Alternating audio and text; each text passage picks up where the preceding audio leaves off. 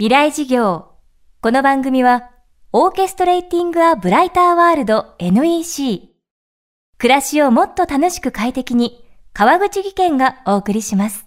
未来授業月曜日チャプター未来事業。今週の講師は、社会心理学者、心理学博士の山岡茂之さんです。1980年に結成されたバンドオートモットの元メンバーであり現在は大学でユニークネスの研究を中心に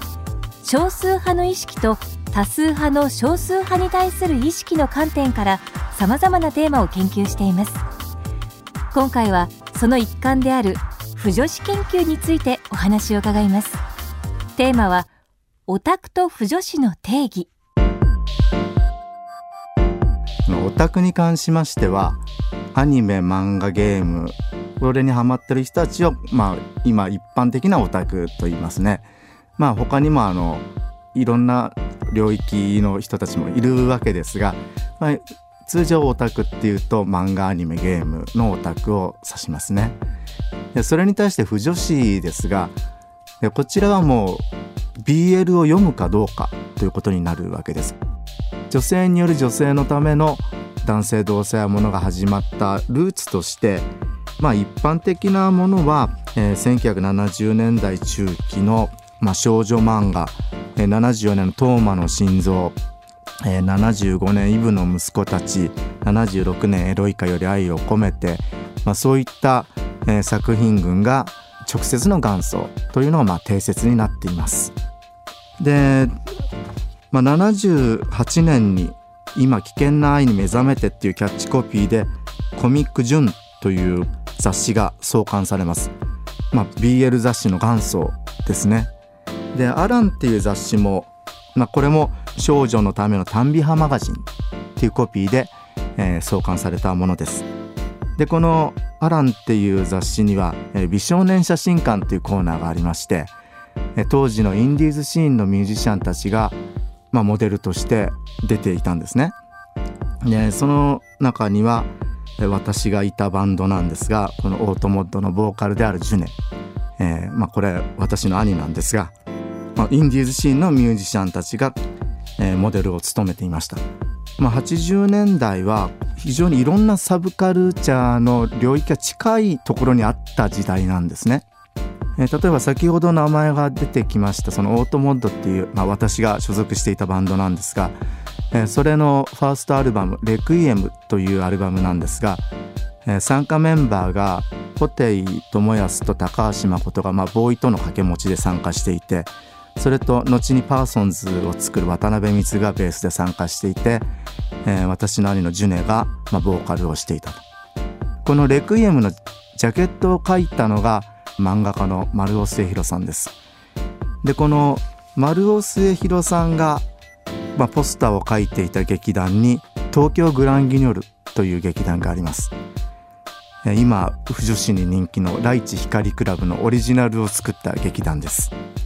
でこのライチ光クラブを当時見ていた古谷宇佐丸さんが漫画化したライチ光クラブを原作にして今、えー、お芝居になったり、えー、映画になったりして、まあ、それにこう不女子の皆さんがかなり熱狂的な支持をしているものになってます。BL つまりボーイズラブを好む女性を不女子と呼称すると山岡さんは言います。彼女たちは BL の世界観に何を求めどこに魅力を感じているのでしょうか。不女子は男性同性愛自体を求めてるわけじゃないんですねでつまりラブストーリーを求めてるんだろうともう一人の相手に対して自分の愛を捧げるという、えー、純愛物語が作られるような構造に BL 自体になってるわけなんですね。でまあラブストーリーの純愛物語のどういったところに、えー、魅力を感じるのかと、まあ、そういったものを測定する質問項目を作って比較してみました。でその結果、えー、オタクや腐女子は一般軍よりも強い愛情永遠の愛命がけの愛純愛至上主義どれも高いんですね。でその中で特にオタク軍が高いのが純愛至上主義なんですねオタクはロマンティックなラブストーリーに、まあ、特に純愛を感じてそういうストーリーを求めてるんだで不女子は特に強かったのは命がけの愛なんですね。相手を暴力で支配して自分だけのものにする。BL にはお約束があってこう監禁され暴行される側が加害者の自分に対する愛に気づいて受け入れると。不女子軍では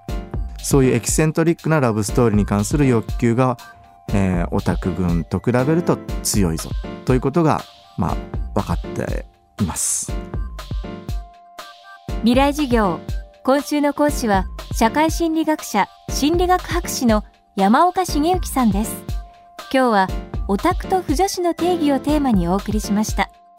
明日も山岡茂之さんの講義をお届けします。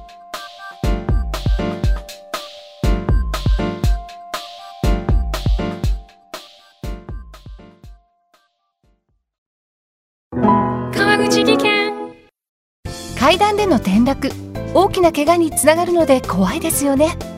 足元の見分けにくい階段でもコントラストでくっきり。白いスベラーズが登場しました。皆様の暮らしをもっと楽しく快適に。川口技研のスベラーズです。未来事業。この番組はオーケストレーティング・ア・ブライター・ワールド NEC 暮らしをもっと楽しく快適に川口技研がお送りしました。